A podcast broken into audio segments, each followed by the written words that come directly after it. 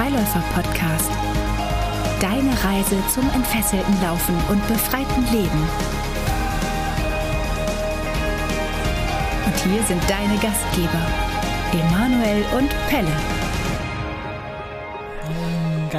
Nee, nee. Den, wir aktivieren alle mal, jetzt nochmal den Hallux Vagus. Machen wir jetzt nochmal den Solarplexus, damit ich erstmal den Sympathikus. Pelle, ist dein Hallux Vagus aktiviert für diesen Podcast heute, am Samstag? Aber sowas von. Aber sowas von, dann können wir ja trinke sogar starten. gerade ein echtes Bier. Du trinkst gerade ein echtes Bier. Ja, ein echtes Radler, war kein anderes. Ernsthaft Bier. jetzt? Ja, 2,9 Prozent sind da drin, ja. Ja, okay, das ist quasi schon alkoholfrei, könnte Quasi. man meinen. Eine kleine Warnung an euch da draußen heute. Es geht vielleicht heute auch um Traumen. Und ähm, ich möchte nur Bescheid sagen, bevor wir da irgendwelche Trigger setzen oder ihr euch getriggert fühlt, dass ihr wisst, es geht heute um Traumen. Pelle, du hast mir heute am Telefon erzählt, du hast heute was Extremes erlebt. Du meinst mit den Räubern? Ja. Ich fand das ja, irgendwie schon. Ich habe tatsächlich eben sogar noch die Polizei gerufen, ja. äh, nur um vom Polizisten die ganze Zeit äh, gesagt äh, zu bekommen, dass ich jetzt zu spät anrufe, dass wenn die Räuber, die ich ähm, glaube, die ich rief. entdeckt zu haben, dass Ja. die mich ausspähen. Ja. Ähm, heute Nachmittag, also die saßen bei uns vor der Tür, beziehungsweise einer saß vor der Tür, zwei haben um Geld gebettelt und dann sind sie die ganze Straße runtergegangen und ich bin erst auf die reingefallen, habe einen Euro gegeben. Aber dann hast du einfach erstmal die Fenster vom Tesla zugemacht. ja, genau. Nee, dann habe ich die Tür, äh, bin ich weggefahren und kam wieder und dann saß dieser ominöse Mann immer noch bei uns auf der Bank äh, vor der Kirche da und äh, dann habe ich den weg, weggehen sehen, habe den nochmal angesprochen später, mit dem hinterhergefahren und der hat mich dann entdeckt. Also ich bin eigentlich als Detektiv auf, äh, hinter ihm hergefahren und dann hat er mich entdeckt. Mit so einer Zeitung mit Loch drin. Ja, tatsächlich habe ich, äh, ich hatte die ganze Zeit immer so gute Ecken gefunden, wo er mich nicht sehen konnte und dann irgendwann war ich auf freier Flur, hielt er an und äh, ja, dann war es äh, komisch, weil dann sah er mich und ich blieb auf dem Fahrrad irgendwie einfach stehen und habe ihn Äh, auch äh. angeguckt und dann kam er wieder und dann habe ich ihn angesprochen, was er denn da gemacht hätte und so weiter und ähm, ja, habe dann später erfahren von der Polizei, dass tatsächlich auch andere angerufen haben und dass ich das doch hätte viel früher machen sollen, weil die die Wohnungen ausspähen und gucken, ob da Leute dement sind, ob da Leute Ah, krass, okay. ähm, alleine sind und ähm, dann notieren die sich das, um dann später einzubrechen. Und das Krass. ist schon irgendwie ein komisches Gefühl, muss ja, ich das sagen. glaube ich. Ja, ähm, Grenzerfahrung gewesen? eine Grenzerfahrung. ja, äh, wo du das sagst, jetzt Ja? ganz ehrlich, also Ja. auf dem Rad fahren, das ging in so eine lange Kurve und ich Ja. merkte, der hält an. Es war schon wie so ein Hollywood-Film, ne? Ja. Wenn man dann irgendwie das Gefühl hat, man ist da plötzlich der hatte mich ja vorher gesehen, der hat ja, Ja. wusste, ich kam fuhr mit dem, mit Ja, ja, dem klar, wirklich wusste Bescheid. knatscheblauen E-Bike. Ähm, ja. und dann, äh, das war schon ein bisschen komisch, wo ich dachte, okay, was machst du denn jetzt? Jetzt kommt er auf dich zu. Dann habe ich gedacht, okay, du bleibst ganz entspannt, damit Ja, deine, damit deine Reflexe gleich Ich gut gerade sagen, ich funktionieren. bist Kampfsportler. Ja, und dann habe ich gedacht, du sollst jetzt äh, kein Adrenalin hochkommen lassen, sondern äh, Krass.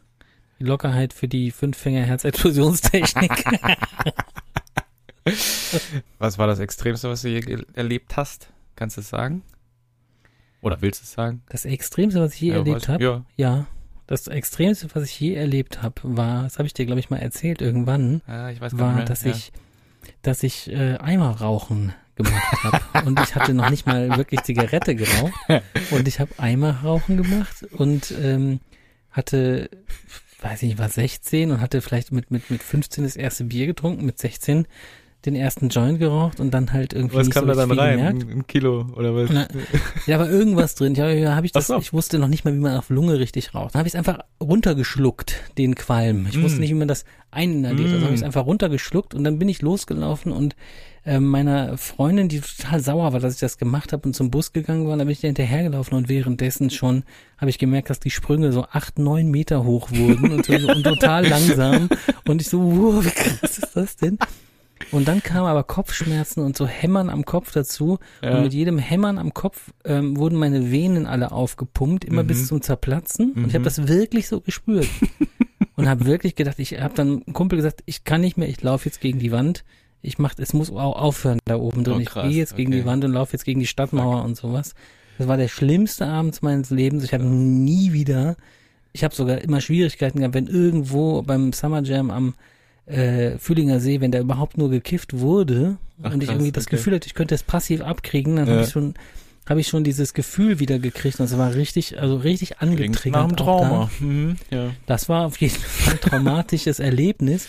Und da habe ich dann gedacht, ey, wahrscheinlich es sind einfach so, sag ich mal, alle, alles, was sonst so der Hypothalamus so rausfiltert, so an Mhm. Reizen, habe ich einfach alle wahrgenommen, wie mein Blut strömt und so weiter. Und wahrscheinlich Abgefahren. war das einfach nur so alles mitkriegen, was passiert, so äh, Seit- Awareness von allem und das Ja. war einfach nur die Hölle. Und dann, das hat mich aber Gott sei Dank davon weggebracht. Ich habe mit nach dem 16. Lebensjahr keine, also nie wieder Drogen angefasst.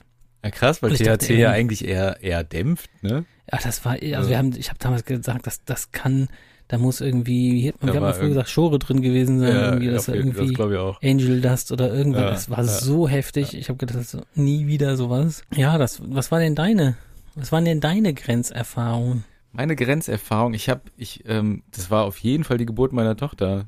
Ähm, Okay. weil, weil das, ähm, also ich mag da jetzt nicht in die Tiefe gehen, aber das war jetzt nicht nur schön. Das war also die Zeit danach, die Stunden danach waren, waren somit das härteste, glaube ich, was ich so erlebt habe. Und aber auch ein fast Schiffbruch in in den USA auf einem äh, See, einem ernst? Lake in Arizona. Doch, da war ich war ich 13, glaube ich, oder knapp 14. Und da waren wir mit meiner Familie in einem, mit haben wir so ein kleines Boot gemietet und waren da mitten auf so einem riesen See, ich weiß nicht mehr, wie der hieß. Und auf einmal ist das Wetter komplett umgeschwungen von Sonnenschein richtig mit mit Sturm und äh, großen Wellen und so und äh, also ein bisschen verschwommen in der Erinnerung, aber ich weiß das auf jeden Fall noch, dass wir da schon echt äh, ja kurz vorm Kentern waren und das schon grenz, grenzwertig auf jeden Fall war. Ja. Aber ansonsten bin ich ganz gut durchgekommen bisher, so glaube ich, in meinem Leben. Also ich wurde halt eben noch nie überfallen oder Einbruch oder irgendwie, also solche solche Grenzerfahrungen musste ich bisher noch nie machen. Und ich bin auch, ich bin, bin aber auch, ich glaube, ich bin so ein Fluchttier. Also ich, ich hau einfach ab, wenn's, wenn's, wenn's grenzwertig wird. Also Prügeleien so in der Düsseldorfer Altstadt oder sowas. Oder also wenn ich die aus nächster Nähe mal so mitbekommen habe oder im Entstehen waren, auch wenn, wenn Kollegen von mir da mal irgendwo mit, mit dran beteiligt waren oder sowas, ich bin immer abgehauen. Ich bin, pff, hab ich keinen Bock drauf. Von daher, ähm, ja. das Selbst ist ja auch vernünftig. Ja, vielleicht. Ja. Also ich, ich habe nie jemand im Stich gelassen, ne? Aber ich, ich äh, bin immer, oder wenn mich jemand angesickt hat, mal irgendwie so auf der Straße, ne? Ich bin einfach irgendwie, ich bin immer weggerannt dann. Wir haben eine Gästin heute. Wir haben eine Gästin auf und jeden die Fall. hat, glaube ich, was über Grenzerfahrungen, könnte ich mir vorstellen, äh, zu berichten. Freigast. Wir haben die äh, Andrea Klein bei heute bei uns und die Andrea ist 41 Jahre alt, ist seit sieben Jahren Humanmedizinerin in der Palliativmedizin und Allgemeinmedizin, aber sie beschäftigt sich auch mit körperorientierter Traumatherapie. Sie ist großer Fan der Wim Hof Methode des Eisbadens und sie ist auch Ultramarathon und auch Ultratriathlon Läuferin. Das alleine klingt jetzt erstmal in einem Lauf-Podcast nicht ähm, ungewöhnlich. Allerdings äh, reicht der, hat der Andrea lange Zeit ein Triathlon am Stück, ein Ironman am Stück oder ein Ultramarathon am Stück nicht gereicht. Das dürften dann auch ein paar mehr hintereinander sein. Liebe Andrea, herzlich willkommen bei uns hier im Freiläufer Podcast. Danke für die Einladung. Hallo, Andrea. danke für das Intro. Es war interessant, das zu hören so. Liebe Andrea, bevor wir richtig einsteigen, äh, wollen wir ein bisschen was, also noch da, neben dem, was der Pelle gerade schon über dich erzählt hat, noch von dir erfahren. Und dafür haben wir zehn Fragen und äh, da gehen wir jetzt mal dran. Zehn befreiende Fragen. Im alten Rom oder in der Zukunft leben? In der Zukunft Nur noch lügen oder immer die Wahrheit sagen? immer die Wahrheit sagen. Schwimmen, Radfahren oder laufen? Laufen. Mhm. Chaos oder Ordnung? Ordnung. Singen oder tanzen? Tanzen. Intelligenz oder Humor? Huh. Ich wusste, da bin ich auch stehen geblieben an der Frage kurz. Intelligenz. Mhm. Tag oder Nacht? Nacht. Reich oder beliebt? Beliebt. Geburtstag oder Weihnachten? Geburtstag. Und wie immer die Gretchenfrage und die Frage, die entscheidet, ob ich die erste Frage stelle oder Pelle, Kaffee oder Tee. Kaffee. Dann darf ich die erste Frage stellen. Ich weiß gar nicht, ob wir darüber gesprochen haben, Pelle, aber es, ich habe das jetzt einfach mal so. So ist das jetzt. So ist das jetzt. Das ist jetzt gesetzt. äh, Andrea, die erste Frage, ich mach's mir jetzt leicht. Ähm, was, was ist Ultra Triathlon, Ultra Ironman? Erzähl einfach kurz, was hast du denn da gemacht? Ultra-Triathlon ist alles, was länger ist als Ironman. Und Ironman ist ja quasi die sogenannte Langdistanz im Triathlon. Mhm. Also der, der Ironman ist ja nur Sag eine noch, sag Marke noch mal kurz, davon. ich glaube, es wissen nicht alle, was. Also die Langdistanz ist äh, 3,8 Kilometer Schwimmen, 180 Kilometer Fahrradfahren und ein Marathon hinten drauf laufen. Mhm. Das ist die Langdistanz oder auch für, also die meisten Leute kennen es unter Ironman-Distanz. Ja. Und was Und- hast du da so draus gemacht? Dann gibt es auch Menschen, die das, denen das nicht reicht und dann kann man das auch in, in quasi mehreren Tagen hintereinander mehrere Ironman machen. Das ist eine Variante. Oder man kann halt längere Distanzen machen am Stück. Würde dann bedeuten ein Doppel-Ironman, äh, also die doppelte Distanz schwimmen, dann die doppelte Distanz Radfahren und die 84 Kilometer laufen. Und das gibt's in zweifach, dreifach, fünffach und bis zu zehnfach. Ich glaube, das längste, was wir hatten in der Ultra-Triathlon-Welt, war jetzt ein 30-fach Ironman.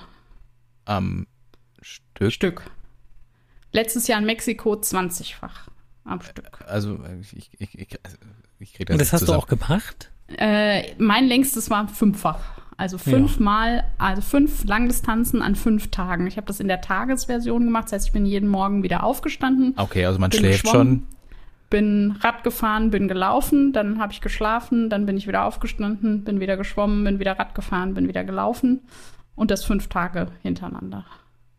Und mein längster Ultra-Triathlon am Stück war ein Zweifach. Das bedeutet 7,6 Kilometer Schwimmen, 360 Kilometer Radfahren und ähm, 84 Laufen.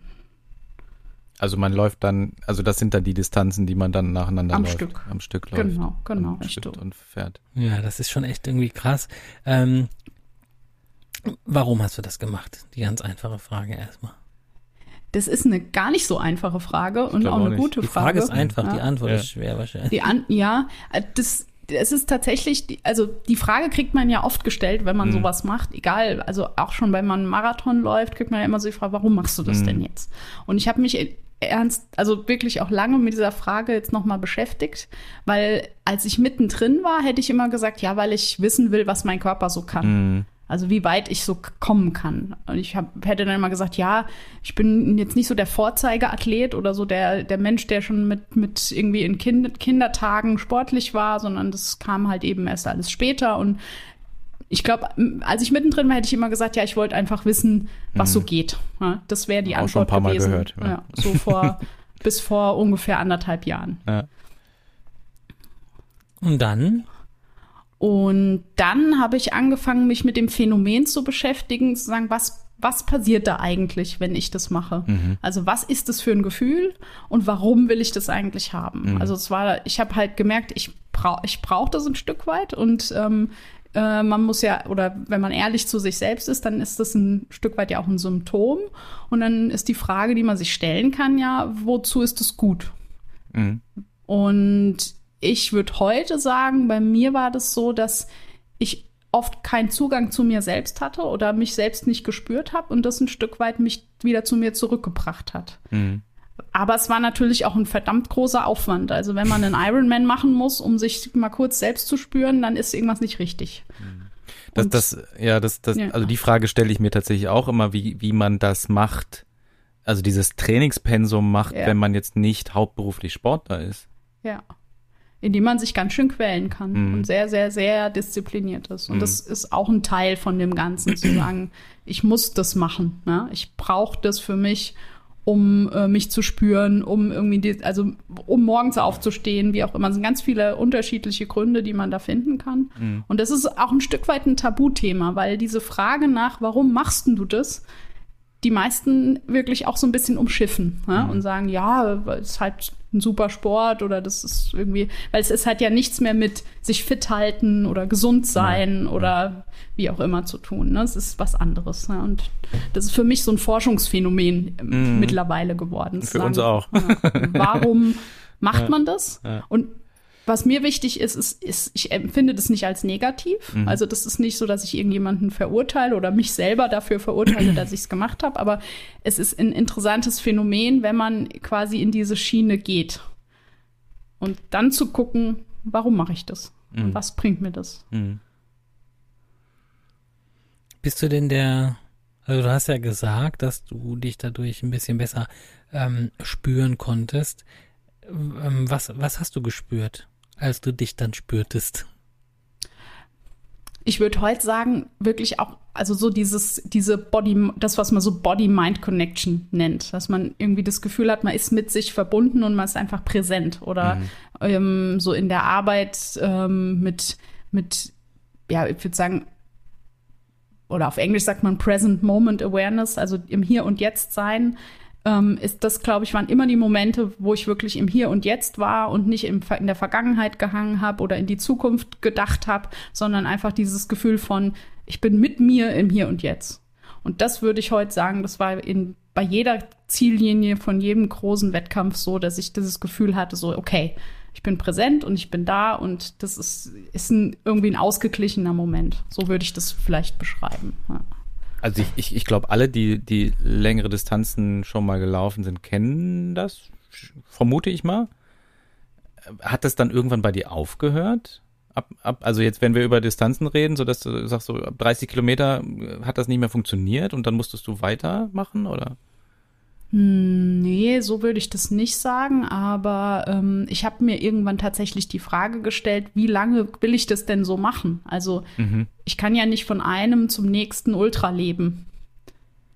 Oder für den Ultra leben. Also es, ich, ich habe mir dann irgendwann die Frage gestellt, okay, das ist, es ist ein Phänomen, was passiert, aber Mhm. was so, das ist ja nicht was, was irgendwie na, was, was man nutzen kann, nachhaltig, ne? Mhm. Kann man nicht sondern es- konservieren. ja. Ja. ja. Warum Nee. nicht? Ja. Ähm, warum, äh, warum hast du gesagt, ich kann ja jetzt nicht von einem bis zum nächsten Ultramarathon ähm, leben, also oder nur in diesen Ultramarathons leben und alles andere ist so, ja, hört sich ja nach einer Durststrecke dann an. Warum, warum geht das nicht? Mm, weil ich, also ich glaube, jeder, der dafür trainiert und jeder, der das macht, weiß, wie viel Zeit, Lebenszeit es beansprucht und wie viel andere Dinge es auch ausschließt aus dem Leben.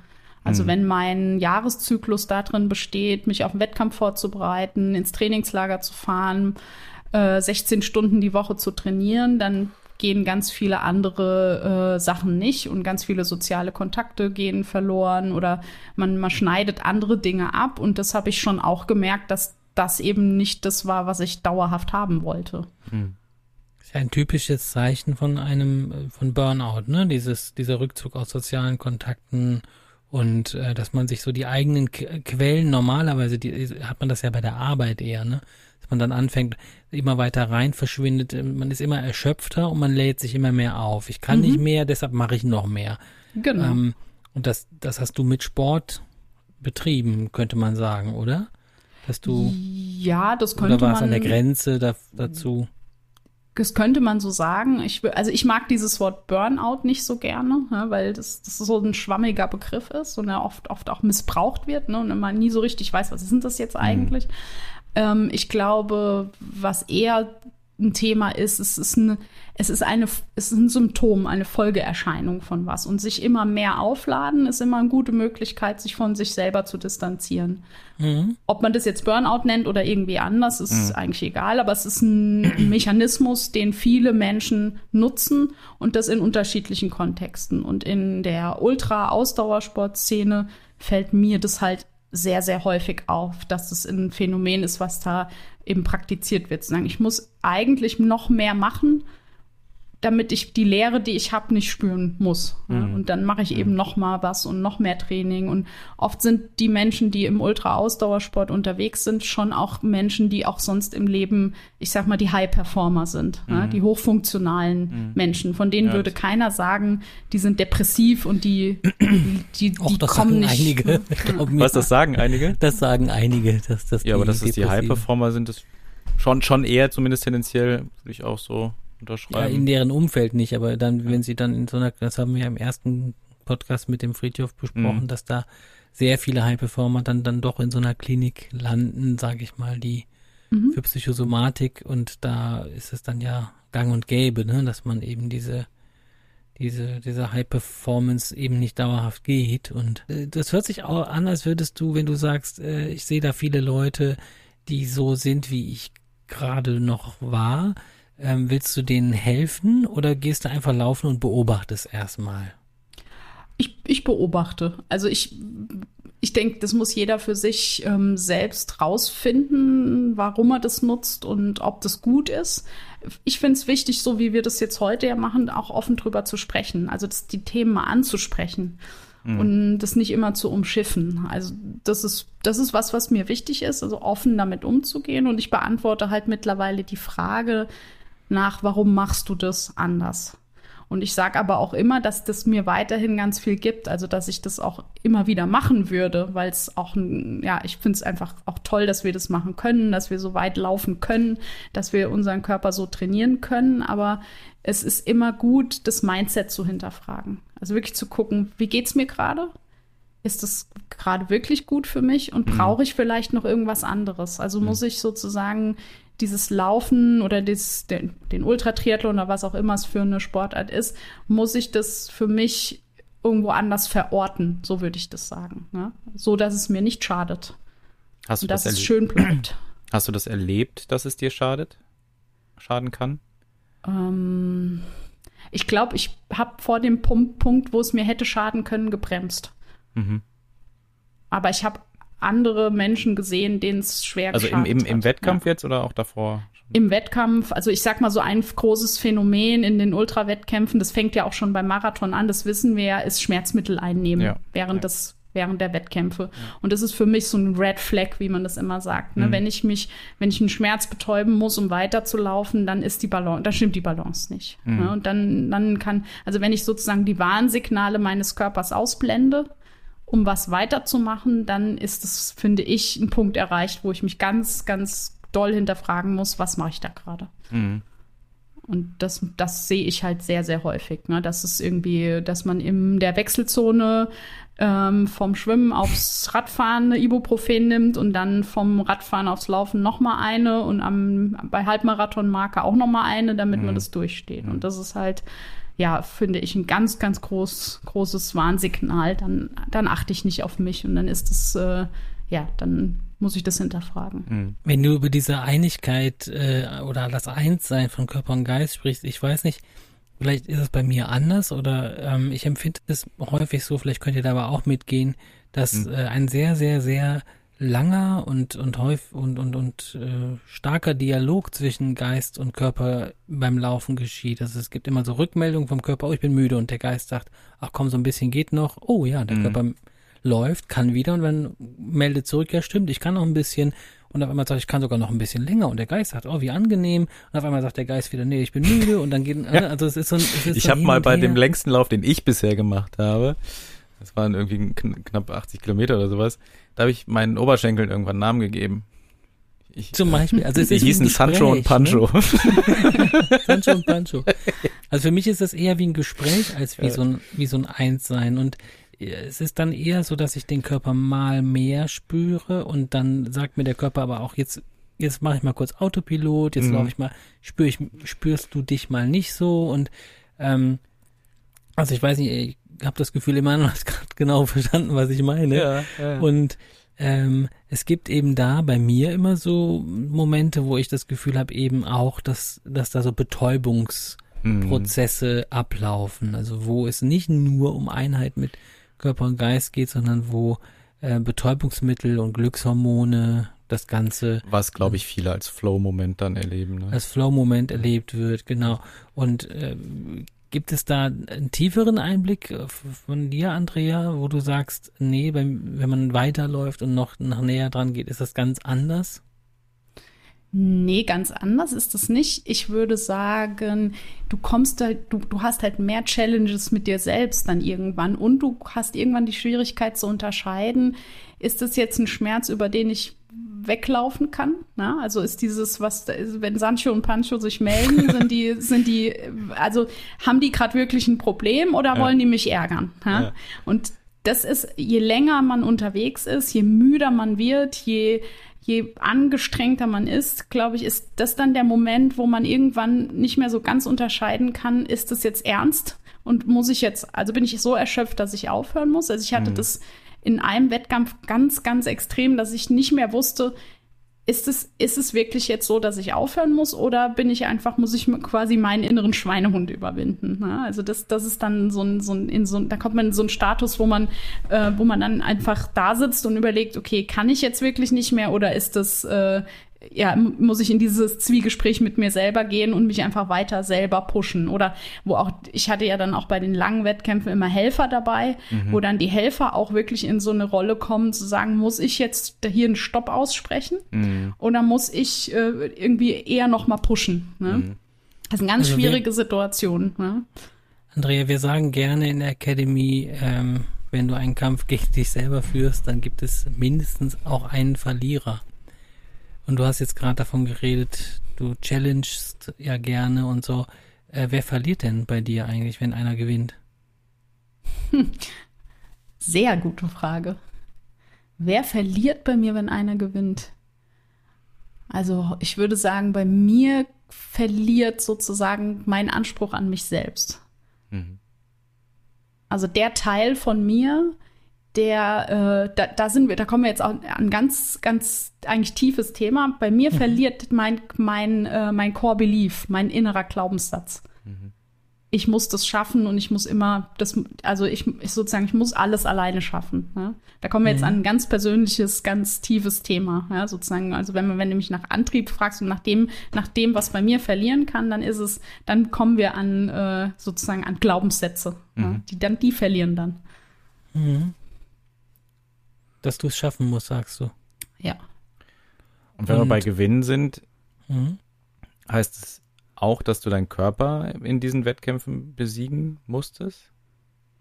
Ja, ich habe ich hab mal so Aufzeichnungen von mir im, so im Nachhinein nochmal durchgelesen oder ich sag mal so Instagram-Posts oder mhm. Facebook-Posts und dann da gab es tatsächlich immer mal den Satz Sieg über mich selbst. Mhm das war, glaube ich, schon auch so ein Antrieb zu sagen, okay, ich habe ich hab was überwunden oder ich habe eine Grenze überschritten, von der ich dachte, dass sie da ist. Oder und dann zu sehen, okay, es war vielleicht die, die Grenze gab es gar nicht. Ja? Mhm. Also als ich das erste Mal Marathon gelaufen bin, war es eben die Marathon-Ziellinie, dann war es die 50 Kilometer Ziellinie und dann zu sehen, okay, es geht halt weiter. Ja? Mhm. Und wenn es die doch gab?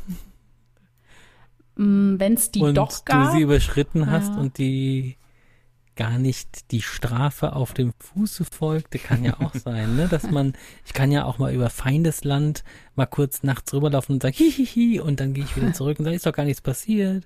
Also, vielleicht weißt du, was ich meine. Ähm, aber ich will dich da jetzt gar nicht äh, in so einer unangenehmen ähm, Situation stehen lassen. Mir ging es so ein bisschen darum, dass wir das häufig beobachten, dass dass eben diese Kämpfe ausgeführt werden. Und da haben wir natürlich irgendwann gesagt, dass, dass wir auch gemerkt haben, wir kennen das natürlich auch, was man da, was es da zu bekämpfen gibt. Und die Frage ist immer so, wer hat denn diesen Kampf in einen selber eingepflanzt und einen mhm. reingebracht? Denn ja. ich glaube einfach nicht, dass der Kampf von der Geburt an vielleicht schon, aber vielleicht noch nicht so also bei Kleinkindern beobachte ich das einfach nicht, die, dass die gegen sich selber kämpfen. Wenn die müde sind, sind die müde, legen sich hin oder die machen mhm. das nicht. Die sagen, ich muss jetzt aber durchhalten und sowas, ne?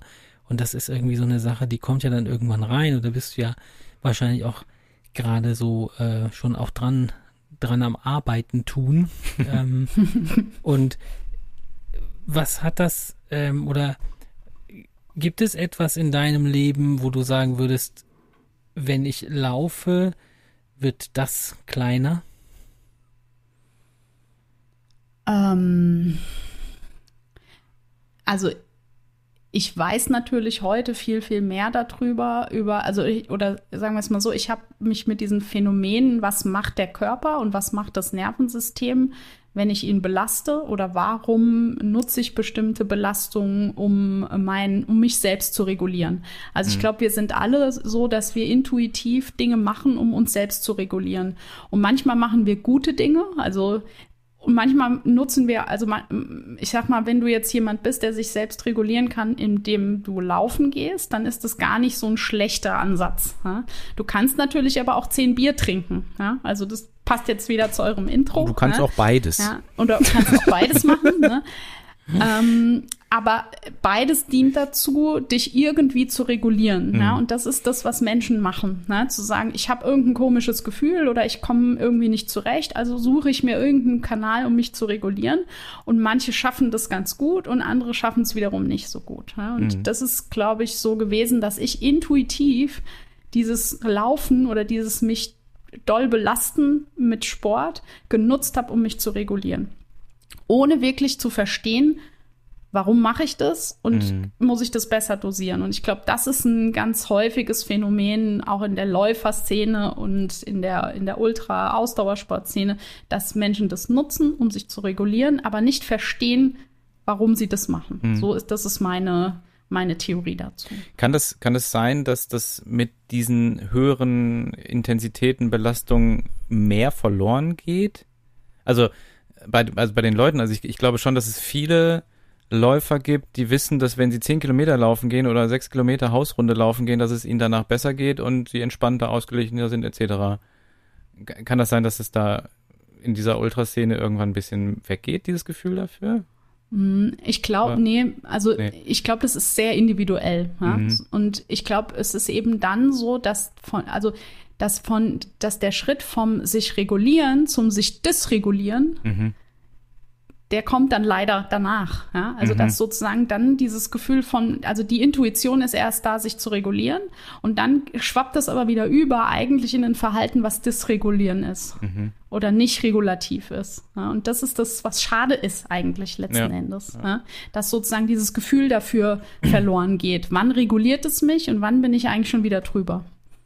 Ja, ich, ich, ich glaube, dass wir ein bisschen das Ähnliche meinen, meinten Würdest du sagen, wenn wir da eine, eine, eine Waage setzen von der Regulation her und die Balance dann suchen mit Nachregulieren, dass in dieser Szene jetzt, in dieser krassen Ultraszene auch das, das Gewicht auf der einen Seite entsprechend groß ist? Also haben, haben die schon auch viele da ein ordentliches Päckchen zu tragen? Kann man das sagen oder? Ja, also soweit du da Einblick das hast. Ist, das ist schwierig natürlich, ne? Das, das sind natürlich auch Unterstellungen, ne? Aber mhm, äh, ich, klar. also ich würde jetzt ich würde mich schon aus dem Fenster lehnen und sagen, ja, mhm. wenn du dich wirklich mit den Leuten persönlich unterhältst und wenn sie sich ein bisschen öffnen, mhm. dann gibt es Themen. Und es gibt mhm. auch Ultraläufer und Ultratriathleten, die gehen damit ganz offen um. Mhm. Ne? Die sagen, ich, ich ich fighte gegen meine Dämonen oder mhm. also da gibt es die unterschiedlichsten Beschreibungen, mhm. wenn die da drüber sprechen. Aber ich würde schon mich aus dem Fenster lehnen und sagen, ja, das ist so. Ja. Mhm. Mein äh, Kollege hat immer gesagt, im Oberarzt auch in der Psychosomatik und der, der sagte immer, ja, man kann das jetzt irgendwie in der Therapie machen oder man macht das später mit seinem Körper aus am, am, gleichen mhm. Tag. Ne? Dann, dann ja. wird man halt laufen, geht an den Sandsack, boxt und was mhm. weiß ja. ich was und dann reguliert man das da. Ähm, wenn du sagst, du vermutest, dass da Päckchen hinterstehen, hast du ein Päckchen dabei? Hast du so einen Rucksack, äh, so, so, so, so ein dickes Päckchen drin ist? Hast du sowas? Ähm, also du fragst mich jetzt persönlich, ich. Dich ich, persönlich, genau. Ja, ja. Also gibt es bei dir, wenn du ja vermutest, dann hat man ja zumindest schon mal eine, einen Studienteilnehmer und sich selbst. Ja, wo ja. man sagen könnte, ja, das N könnte gleich sein. Eins. Dass, ja. ja, genau. N gleich eins. Äh, gibt es da ein Päckchen? Da gibt es definitiv eins, ja. ja. ja. Würdest du, wenn wir uns, wenn wir bei so einem Rucksack bleiben, ne? Ja. Ähm, könntest du uns einen Einblick darin geben, dass du so eine Schnalle von dem Rucksack aufmachst und wir dürfen so ganz vorsichtig, ganz, ganz vorsichtig in diesen Rucksack reingucken. Was ist das für ein Päckchen? Was du bei dir trägst und ähm, vielleicht damit wir auch verstehen, wie man auf, vielleicht kann man sich selber so, so ein Gefühl dafür kriegen, warum man eben in solche, so einen Rucksack mitschleppt beim Laufen. Oder mhm. warum das Laufen gut sein ich, könnte. Ich guck, ich überlege gerade, ob das Bild tatsächlich ist, dass ich, dass ich den immer mitschleppe ähm, beim Laufen. Ähm, aber das ist jetzt, darum geht es ja. ähm, ja, also ich glaube, ähm, ich kann die Frage so beantworten, dass ich sagen würde, ich bin jemand, der in so ein, Ent also ich, ich beschreibe das immer als Entwicklungstrauma. Also ich bin jemand, der in seiner Kindheit viel Bindungsabbruch ähm, auch teilweise ja Gewalt erlebt hat, ja? ohne das jetzt irgendwie in Details zu beschreiben. Aber äh, das ist was, was früh mein Nervensystem verändert hat. Ja? Mhm. Und das ist halt auch ein Thema, mit dem ich arbeite. Also was machen solche Erlebnisse mit dem Körper? Und ich finde, das ist ganz wichtig, das zu sagen, weil das erklärt auch wiederum, warum sowas wie Laufen ein Regulativ ist.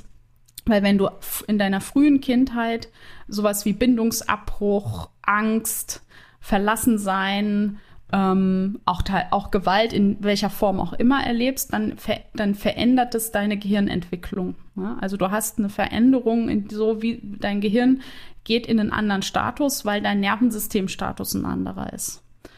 Und das macht was mit einem als erwachsener Mensch. Mhm. Und das ist, das ist ein Phänomen, was ich sozusagen erst im Laufe meines Daseins als Läufer oder als Triathletin verstanden habe, was mache ich denn da eigentlich die ganze Zeit? Also die, die Wurzel des Ganzen ist eben was, was ich in meiner Kindheit erlebt habe, was eine Auswirkung auf mein Nervensystem hatte, was eine Auswirkung auf bestimmte Verhaltensweisen hatte. Und das habe ich sozusagen in meinem Erwachsenenleben versucht zu regulieren. Mhm. Vielen Dank erstmal Danke. für das äh, Öffnen deines Rucksacks für uns. Wenn du von Gewalt sprichst, dann ist ja Gewalt kenne jetzt die Definition nicht aus dem Duden, aber ich sag mal, für mich äh, Gewalt heißt, dass ich unter irgendwelchen Mitteln jemand anderen äh, meinen Willen aufzwinge. Ja, ob das jetzt durch körperliche Gewalt oder emotionale Gewalt ist, aber da wird eine Grenze übergangen. Ich gehe dann da mhm. rein und penetriere eine Grenze in irgendeiner Form. Und ähm, da sind wir ja wieder bei so Grenzerfahrungen. Ne? Richtig. Jetzt wirst du ja wahrscheinlich dann auch selber äh, dir da therapeutische Unterstützung gesucht haben, um das Ganze aufzuarbeiten. Gehe ich jetzt mal von aus, wenn du äh, selber in dem Bereich tätig bist. Genau. Ähm, ist das, ähm, ich stelle mir das immer so vor, wenn du sagst, man hat so das Laufen als regulierendes Mittel und das funktioniert auch mhm. gut und, mhm. ähm, und ich nehme das auch keinem weg, weil du würdest dem ja die Regulation wegnehmen. Ähm, und wenn man aber so ganz vorsichtig so, so Teile dieser Regulation austauscht, einen, einen Teil rausnimmt und dann durch was Neues ersetzt, indem ich eben in der Therapie mir selber näher komme oder irgendwie sowas, dann kann ich vielleicht zehn Kilometer weniger laufen, ja, sage ich mal, weil ich, äh, also ist jetzt sehr, sehr, sehr vereinfacht gesprochen, aber ich, ähm, ich kann dann eben äh, andere Regulationsmechanismen finden, die äh, zumindest einen Teil davon ersetzen. Kann man das so sagen? Ja, das kann man so sagen, aber ich würde auch sagen, ich kann dann, ich kann auch diese 30 Kilometer oder die 40 mit einem anderen Mindset laufen. Heißt? Mhm. Ähm, also, wenn ich sozusagen nicht, nicht vor mir selbst weglaufen muss ja, mhm. oder nicht äh, laufe, um äh, Gefühle zu regulieren, ne, dann ist vielleicht das Laufen an sich und wie ich das laufe anders. Mhm. Also das heißt, ich kann natürlich, also ich kann kürzer laufen oder ich muss vielleicht, also ich habe vielleicht den, der, ich würde sagen, der innere Antrieb ist ein anderer. Mhm. Läufst du, oder anders gefragt, kannst du mit Genuss laufen? Ja. Ja. Ja.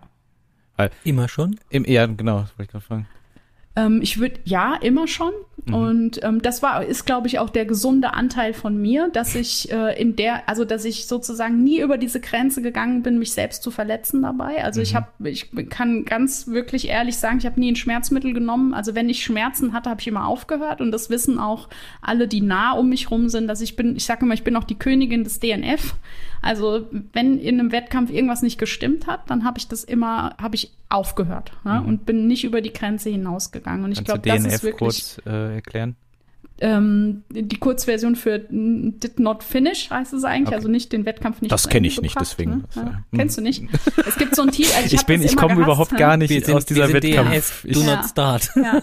ich laufe keine also, Wettkämpfe. Zu dem Did Not Finish gibt es so eine Story. Es gibt ein T-Shirt, das ganz viele Leute immer getragen haben. Die haben, da steht drauf, äh, lieber tot als DNF. Ah, oh. Oh mein Gott. Oh, Und das war für mich immer so ein, es war wirklich für mich schon immer ein Thema, seit ich im Austausch war, dass ich das ganz furchtbar fand. Ja, so ein Satz ehrlich. zu sagen. Ne? Zu sagen, dieser Wettkampf ist wichtiger als mein Leben, heißt mhm. das ja, ja letzten ja, klar, Endes. Ne? Und das ist, da, da, da habe ich schon immer gedacht, okay, das ist ja eigentlich ein was total, ja, wenn man das so sagt, was total krankes. Ja, also zu sagen, ich, ne, ich schleppe mich lieber halbtot über die Ziellinie, ähm, als hier zu sagen, es geht nicht mehr. Mhm. Ja. Also ich, ich frage das, weil das, das klingt schon auch, wenn du das jetzt gerade so beschreibst, wie so dein Trainingsalltag aussah, und das klingt für mich immer nach Leid. Nee, das also nee, für mich das jetzt ist halt, ein- aber ist ja, ja- ja, aber- ja, ja, das ist ein Ist es- falscher Eindruck. Das, Okay. das, das war es definitiv nicht. Also ich, ich habe da, ich war auch immer jemand oder bin auch bis heute immer jemand, der ganz viel Spaß im Training hat und Okay. Also wenn du meinst, ich habe auch Jahre eine, eine Triathlon-Trainerin gehabt, also ich Mhm. bin auch immer gecoacht worden. Wenn du die fragen würdest, sie hat mich auch immer gesehen, die hat immer gesagt, dass du bist immer bist eine von den Athletinnen, von denen ich weiß, die äh, quälen sich nicht ja? Mhm. und die machen auch nicht noch 110 Prozent. Also ich kann, wenn ich den Plan schreibe, dann machst du das, aber du machst nicht noch äh, äh, fünf Kilometer mehr. Mhm. Wenn ich dir sag, lauf 10, läufst du halt nicht 15. Ja. okay. Ja. Und im Wettkampf, ich- also ich meine, ist ja die Frage, wo Leid dann anfängt und aufhört oder so, aber Hm. da, das war schon auch immer noch deine goldene Regel, dass du, mal abgesehen von Medikamenten jetzt, aber dass du da, man kann sich ja auch, man- also man ist ja eh irgendwann berauscht und, und Ja, äh, ja, ja. in Trance irgendwie. Und äh, konntest du das schon noch für dich dann auch immer noch regulieren, dass du sagst, ich verletze mich nicht? Und, Ja, definitiv. Also ich glaube, wie gesagt, ich glaube, ich bin jemand, der an irgendeiner Stelle halt angefangen hat, das mit dem Thema zu arbeiten, ne? Mhm, sich, sich äh, zu reflektieren und zu sagen, was ist denn hier, was, was, warum mache ich das? Was ist das für ein Nutzen? Und ich glaube, das schützt einen davor, äh, über so bestimmte Grenzen hinauszugehen. Ne? Und deswegen ist mir auch wichtig, drüber zu sprechen, zu sagen, frag dich mal, und wenn es nur in deinem stillen Kämmerlein ist, ja, wenn du solche Sachen machst, warum mache ich das und geht es mir wirklich gut damit? Ich, ich, ich finde das so toll, wirklich toll, dass du das sagst, ähm, weil wir all unseren Leuten, die in die Workshops äh, kommen, die, mit denen wir Coaching machen, das eigentlich mittlerweile immer fragen oder zumindest anraten, sich diese Frage, genau wie du auch gerade sagst, zu stellen. Weil das dann oft wird es ganz banal abgetan, ja, weil es Spaß macht und ne, irgendwie äh, so. Und ich glaube, dass bei ganz, ganz vielen, auch wenn wir über kleinere Distanzen reden, da sehr viel mehr hintersteckt und das ganz wichtig ist. Und es gibt ja diesen Spruch, Laufen ist Therapie. Es ist äh, eigentlich irgendwie ja auch ein bisschen, ja, Gott, schwierig. Ähm, ich weiß, was sie damit meinen. Sie meinen natürlich, dass wenn ich laufen bin, bin ich, bin ich besser drauf, Hormonhaushalt etc. und so, ne? Ja. Bringt, bringt natürlich was kurzfristig, so, aber eine wirkliche Therapie ist es dann ja am Ende nicht. So wie Schokolade auch nicht. Das Äh, genau, auch nicht ne? Und wie Alkohol halt auch nicht. Ja, genau. Aber ich glaube, Ja, es bekommt dann tatsächlich einen therapeutischen Ansatz, wenn ich das schaffe, mich zu fragen, warum und, und das selbst reflektiere und nicht nur, weil es halt Spaß macht und weil ich mich danach gut fühle. Ne? Genau, und auch das, das, den, sozusagen das gezielte Einsetzen Genau. eines Medikamentes. Ja, Ja. Also ja, ich sag jetzt mal, Ja. äh, äh, man jetzt ähm, äh, ist ja, bin ich ja heute bei euch. Ähm, äh, ich bin, ich laufe ja zum Beispiel auch barfuß mittlerweile. ja, mit- mit Barfuß, ähm, ähm, sein ein. Und das ist zum Beispiel was, ähm, wenn wir über körperorientierte Traumatherapie sprechen, dann haben wir immer das Wort, benutzen wir oft das Wort Grounding. Mhm. Ja? Ähm, und Barfuß laufen ist zum Beispiel ja eine unglaublich gute Grounding-Technik. Ja? Zu sagen, wenn ich in, wenn mein Nervensystem dysreguliert ist, dann kann ich mich damit total gut. Aber dann ist es natürlich nicht hilfreich, wenn ich das, und da seid ihr die Experten dafür, wenn ich jetzt morgen barfuß zehn Kilometer laufe. Ja? Aber wenn ich rausgehe und einen laufe, barfuß, dann habe ich vielleicht einen unfassbar guten Effekt für mein autonomes Nervensystem. Und das ist auch was, was mir total wichtig ist, auch meinen Patienten oder meinen Leuten, mit denen ich da, mich darüber unterhalte, das zu vermitteln, zu sagen, da geht's dann einfach um was anderes. Und das darfst du doch mal, die Frage darfst du dir doch selber auch mal stellen. Also auch als Ultraläufer darf ich doch auch mal rausgehen und zwei Kilometer barfuß laufen und die, der Sinn des Ganzen ist ein anderer. Ne? Und das darf ich nutzen für mich und das darf ich wissen und das ist doch das Schöne daran, ne? dass es einfach ganz viele unterschiedliche ja, Möglichkeiten gibt, das Laufen einzusetzen. Mhm. Du hast gesagt, als Ultraläufer. Was soll das heißen? Ja. Naja, Wer dass ich es, also als Ultra, es gibt so Leute, die sagen dann, also ich laufe für zwei Kilometer gehe ich gar nicht vor die Tür. Das ist ja, warum sollte ich das machen? Ne? Als, als Mensch, der äh, ein Trainingspensum von 120 Kilometer die Woche hat, dann muss ich mir, muss ich mir gar nicht die, die muss ich ja gleich mich umziehen für zwei Kilometer. Und das ist zum Beispiel was, was ich mittlerweile auch anders sehe. Ne? Ich gehe auch für zwei Kilometer vor die Tür, ja? weil mein, Aber- weil der Einsatz oder das, was ich dann davon will, ist was anderes. Ja? Worauf ich hinaus will, Andrea, ist, wer ist denn ein Ultraläufer? Wer ist denn ein Ultraläufer? Also for formal würde man sagen, ein Ultraläufer ist einer, der mehr als einen Marathon Distanz laufen kann. Und ja, ich will darauf hinaus. Das ist, ja, das ist, das ist genau richtig, was du sagst. Und du sagst gerade, als Ultraläufer will man und so weiter. Das, äh, das ist ja dann, würde ja bedeuten, dass wenn man äh, die Plakette des Ultraläufers trägt, ist man vom eigenen Willen, weil man dann ist man als Ultraläufer macht man dies und jenes. Das heißt, die Identifikation mit einer Sache ist dann so hoch, dass man die Sache selber wird. Also man gibt ja dann sehr, sehr, sehr viel von sich selber auf. Also ich werde, bin nie, ich bin nie der Ultraläufer. Auch wenn ich in Ultra laufe, werde ich nicht bin der nicht mal Ultraläufer. Barfußläufer. Ich bin noch nicht der Barfuß, also ich doch, sage das einfach mal so. Freiläufer. Sondern äh, wir sind Freiläufer, genau. auch da, und das auch, auch das ganz ehrlich ist äh, Plem Plem, ja, Ja, muss man einfach ist ganz klar sagen. Wir sind Pelle und Emanuel und Ja. auch das, Ja. liebe Zuschauer, Zuhörer, sehen wir natürlich nicht. Das ist auch nur mein Name und so. Ja. Das gehen wir da sehr tief rein, aber in Mhm. dieser Szene ist leider, äh, muss ich da einfach so für mich mal einhaken, weil das eben weil einem Naja, das es ist schon- begegnet. Ja, sag du mal, ich, mir fehlen die Worte. Du, ich glaube, du hast mich aber verstanden. Ja, also ich, ich glaube schon, dass es, das hat ja schon was mit Identifikation zu tun dann und das hat dann, glaube ich, auch immer was mit dem, mit einem, ich sag mal, mit einem Elite-Club zu tun, oder? Also wenn, wenn man, wenn man dazugehört und dazugehören darf, wenn man die 42 Kilometer über, äh, überschritten hat. Würde ich absolut auch so sehen, ja. Also es ist ein, ein sich identifizieren mit was und das ist natürlich auch sinnstiftend unter Umständen, ne? dass du sagst, ich bin ich bin ein Ultraläufer und ich gehöre dazu und das definiert mein Leben und es definiert meinen Trainingsplan und es gibt mir irgendwie einen Rahmen, ne? das ist ja fast du kannst es ja fast zu einer Religion machen, Ja, ne?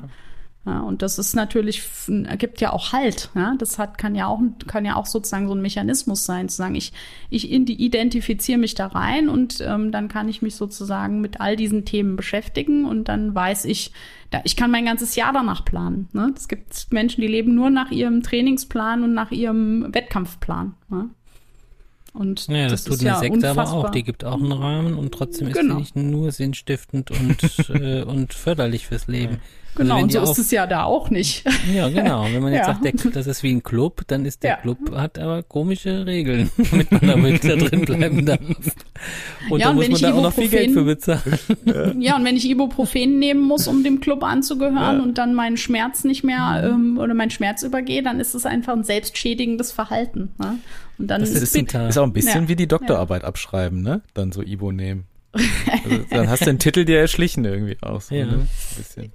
Ich würde das auch so sagen, aber da habe ich auch schon einen Shitstorm für Oh, gekriegt. okay. Ne? Oh, Zu da sagen, dass ich habe ich hab mal gesagt, es ist, ich empfinde es als unsportlich, Ja. wenn du Schmerzmittel nimmst im Wettkampf. Weil es zugelassene Drogen sind, oder was? Da g- g- gibt's dann ganz kontroverse Diskussionen. Ah, ne? okay. Aber ja, Interessant. ja.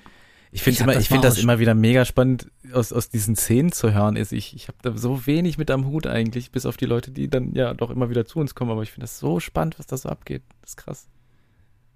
Ich hab Also ich habe das auch schon gesagt bekommen in einem Wettkampf, den ich Ja. abgebrochen habe.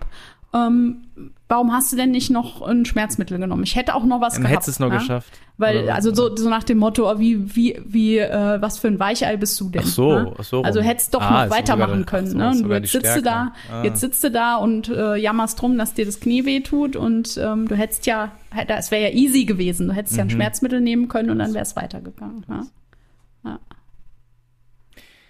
Es ist aber auch, also ich, ich glaube dir das, Andrea, tatsächlich.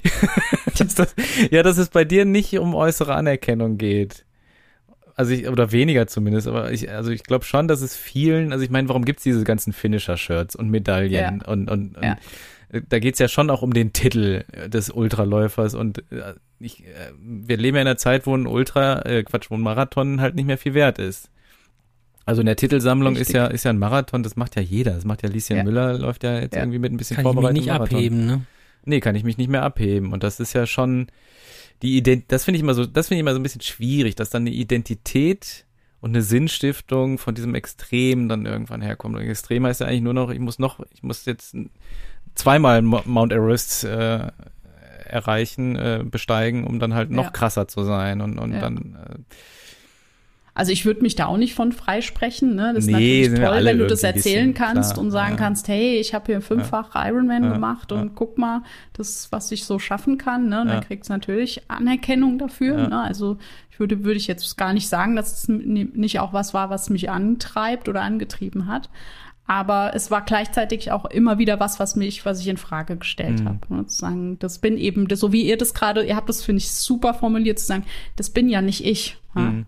Ich bin nicht der Ironman oder ich bin nicht mein Ultralauf, ja, sondern ich bin, und das ist dann die Frage, die, dann wird's ja, dann wird's wirklich, geht's an tiefe Fragen zu sagen, oder ich habe mal diese Frage formuliert, was bewegt mich von innen, wenn es nicht ein Ziel von außen ist? Oder was bewegt mich, wenn es nicht ein Ziel von außen ist? mhm.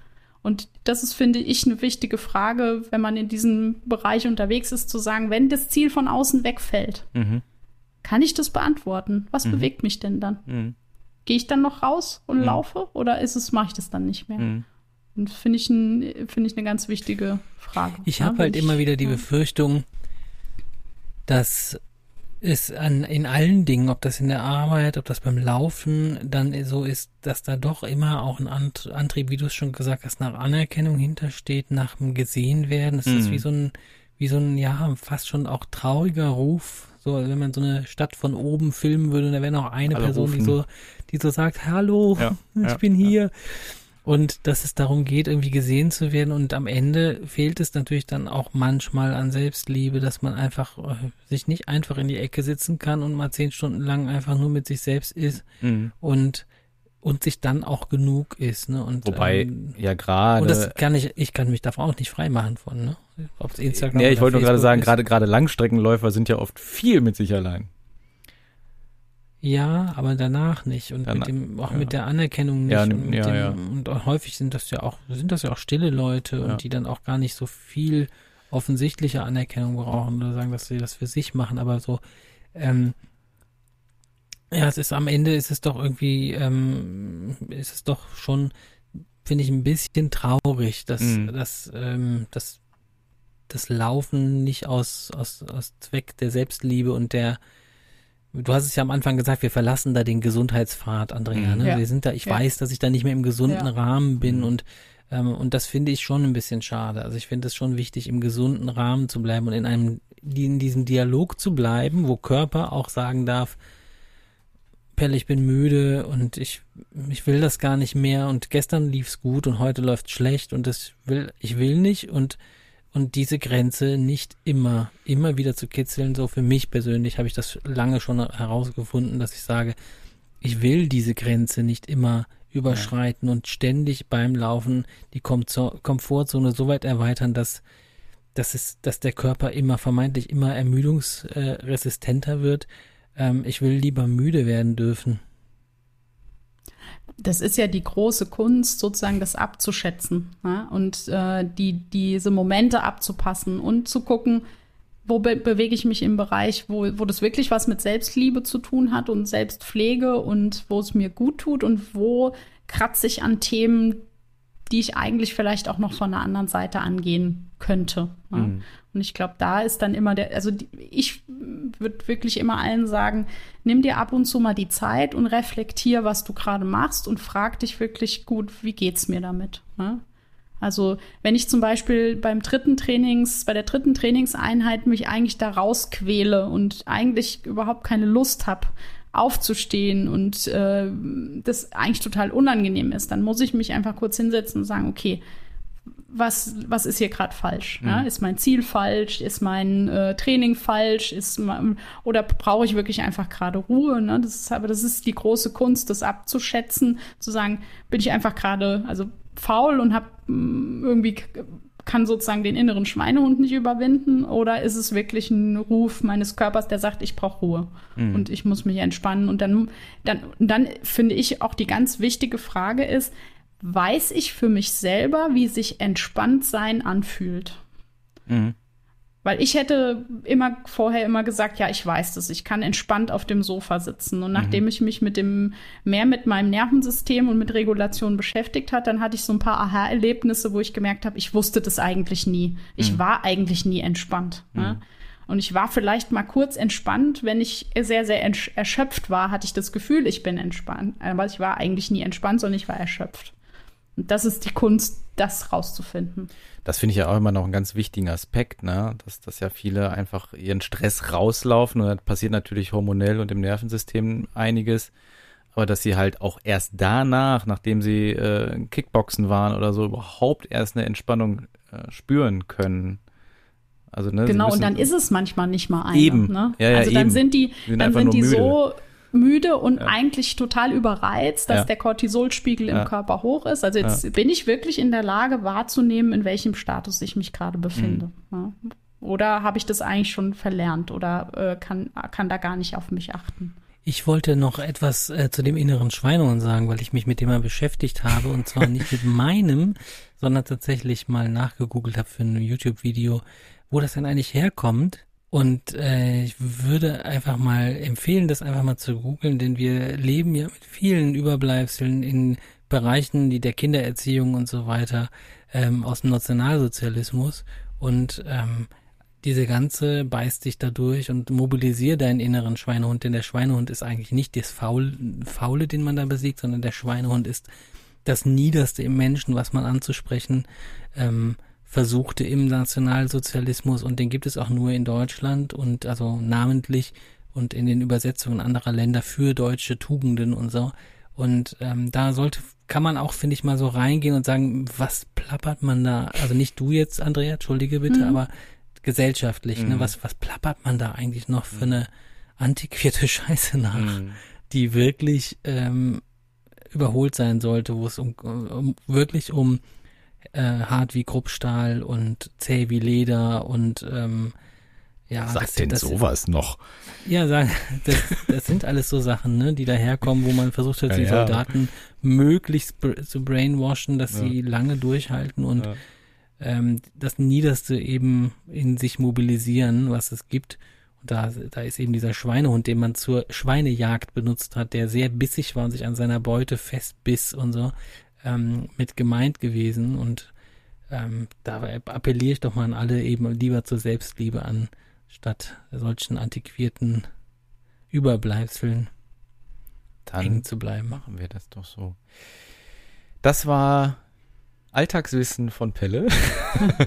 Aber total gut, dass du es sagst, weil das ist ja, ich meine, ja. ist ja auch in beruflichen Kontexten immer noch total verbreitet. Ne? Dieses, ja. du musst, musst halt einfach die Arschbacken zusammenkneifen und ja. weitermachen. Ne? Also das, ist ja, das ist ja sogar schon, ach, das ist ja schon noch viel älter. Ja, Depression ist ja, können sich ja noch nicht, Depressive können sich nicht zusammenreißen. Ja, genau. Super. Auch jetzt jemand, der Medizin studiert hat und aus, in dem Klinikkontext gearbeitet hat, das ist ja, ein, also als sozusagen, das ist ja so ein, unter Medizinern so ein verbreitetes Phänomen, wer am meisten arbeitet, ist der bessere Arzt. Mhm. Und da ist es ein ganz großes Thema. Mhm. Und deswegen mhm. gibt es eben auch ganz viel dieses Ausbrennen-Thema, ne? weil man einfach, ja, wenn du, wenn du mehr als fünf Stunden die Nacht schläfst, bist du ein schlechter Mediziner. Mhm. Also. Ja, und wenn du ausgebrannt bist, hast du zumindest gebrannt. Ne? Ja. ich äh, danke dir sehr, Andrea. Das war ein für mich sehr, sehr aufschlussreiches Gespräch. Ähm, mir viel, viel gegeben, da mal reinzuhorchen in diese, in diese Welt. An alle ich, doch vielleicht ja. äh, die, die, zu dem Thema ganz am Anfang. Wir haben darüber gesprochen, dass es vielleicht Trigger gibt, die äh, gedrückt werden könnten. Falls das bei euch passiert ist, äh, ein Aufruf an von uns äh, allen dreien, glaube ich.